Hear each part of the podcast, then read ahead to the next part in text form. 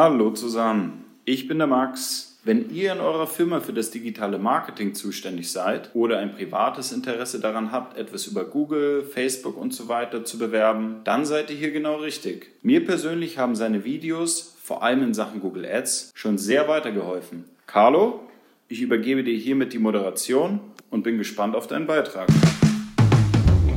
Das ist eine Strategiefolge, wo ich einfach so ein paar Themen rund um Online-Marketing-Strategie erkläre. Das kann also sein, dass das für dich vielleicht gar nicht spannend ist, weil du das schon kennst. Dann wünsche ich dir viel Spaß mit den freien fünf Minuten. Und für alle anderen ja, ist das, glaube ich, ein guter Input. Analog dazu gibt es auch eine YouTube- oder einen YouTube-Kurs, sage ich mal, oder einen Kurs auf YouTube. Das ist, glaube ich, die richtige Formulierung ähm, Online-Marketing, Strategie, einfach mal bei YouTube ähm, suchen. Da sollte man eine Playlist von mir finden, wo ich alles ein bisschen erkläre, wie ich so Online-Marketing, Strategie, Strategien oder eine Strategie bei Kunden umsetze bzw. aufsetze. Vielleicht vorweg, heute geht es um Inbound-Marketing bzw. Flywheel und ähm, am Anfang immer kurz eine Erklärung, dass man das Ganze einsortieren kann. Inbound-Marketing ist geprägt, sicherlich nicht erfunden, aber geprägt von den HubSpot-Gründern. Ähm, HubSpot selbst, eine Software für Inbound-Marketing, setzt ganz stark ähm, darauf. Und unterm Strich geht es darum, dass man, ja, ich sag mal, im Vergleich zu Outbound äh, den Fokus auf den Kunden setzt, ja, dass man eher Pull-Marketing nutzt, dass es darum geht, gefunden zu werden, ja, dass man probiert, in einen Dialog ähm, zu gehen wo ja bei Outbound Marketing das ganz klassisches Push-Marketing ist. Das könnte jetzt sein, zum Beispiel Radiowerbung oder TV-Werbung, wo man also immer wieder aktiv auf den Kunden zugeht und nicht der Kunde aktiv auf einen selber zugeht. Und ähm, es gibt so, ich sag mal, drei Kernphasen, ja, die so fließend ineinander gehen. Wenn du dir das Video dazu anguckst, dann wirst du das noch ein bisschen besser sehen. Kannst du dir vorstellen, wie so ein Rad.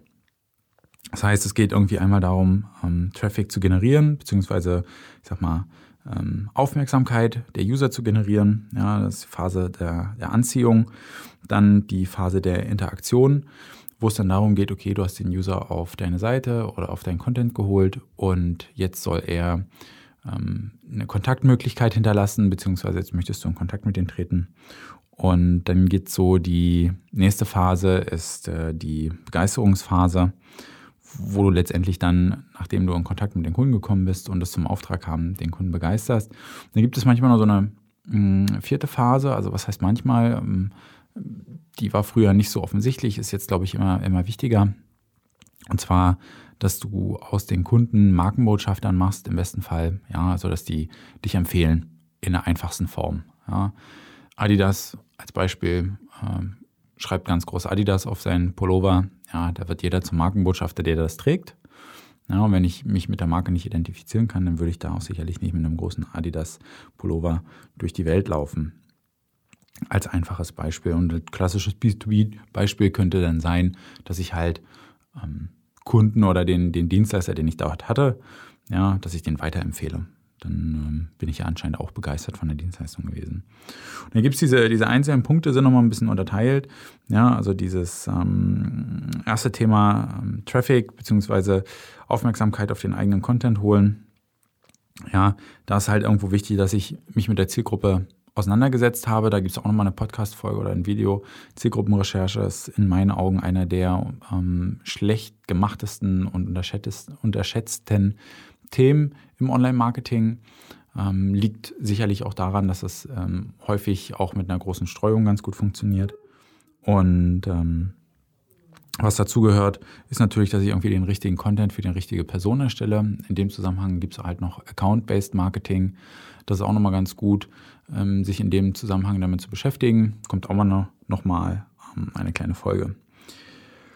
Das, was ich dir mitgeben kann, ist, dass du ganz viel Wert auf Qualität legen solltest. Also bevor du beispielsweise fünf kleine Blogbeiträge ähm, veröffentlichst, mach daraus lieber einen großen, ja, weil der dann in der Regel hochwertiger sein wird, ohne jetzt hier zu tief ähm, in die einzelnen Themen zu gehen. Es soll ja immer nur ein Impuls sein.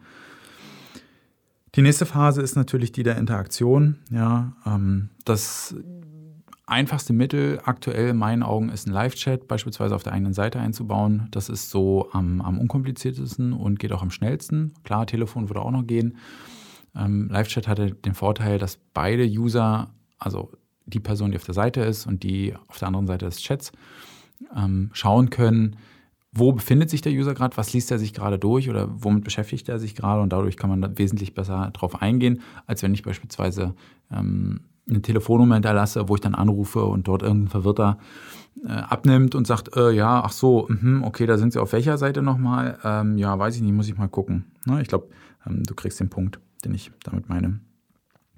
Und dann ähm, der nächste Punkt, halt den, den Kunden abzuarbeiten und zu begeistern. Ich glaube, das muss halt jeder selber wissen, wie, wie, wie er das am besten macht. Ne? Ähm, ich glaube, da kann ich jetzt äh, für jeden Einzelnen am wenigsten äh, sagen. Aber für den vierten sozusagen optionalen Punkt aus den Kunden irgendwie Markenbotschafter zu machen, das ist nochmal ganz gut. Ähm, und da braucht es entweder Mut, ja, dass man den Kunden einfach fragt, hey, ähm, wie zufrieden bist du? Das kann ich ja eine einfache Möglichkeit wie man das machen kann. Ich gucke einfach die durchschnittliche Kundenbeziehung mir an. Also wie lange ist ein Kunde bei mir Kunde? Ja. Sobald er beispielsweise den Durchschnitt anhebt, indem er länger Kunde ist als ähm, der Durchschnitt, klar, dann könnte ich beispielsweise sagen, hey, ähm, die Wahrscheinlichkeit ist hoch, dass der zu einem ähm, ja, Markenbotschafter in dem Sinne wird, ja, oder mir eine Empfehlung ausspricht, weil das scheint schon irgendwie besser zu funktionieren. Also das kann ich für alle empfehlen, die da so ein bisschen zurückhaltend sind, dass man einfach guckt, okay, wie lange gehen so unsere Projekte, ja, oder wie viele Folgeprojekte gibt es im Schnitt. Wenn ich jetzt zum Beispiel ähm, Shop, ähm, eine Agentur für, für Shop-Erstellung bin, kann ich gucken, okay, also im Schnitt erstellen wir einen Shop und dann betreuen wir den Kunden noch drei Monate danach. Und wenn man Kunden halt länger als drei Monate betreut, dann könnte man sagen, ähm, relativ gefahrlos, hey, wir betreuen dich ja jetzt schon ähm, länger, als wir das sonst bei Kunden machen. Das scheint dir irgendwie ähm, die Chemie zu passen. Wenn du noch andere ähm, Firmen oder äh, Unternehmer kennst, dann empfehle uns doch gerne weiter, würde uns freuen, hilft uns irgendwie allen. Das zu dem Input für heute ähm, war ein bisschen länger als fünf Minuten, aber ähm, ja, so ist das halt. Bis bald.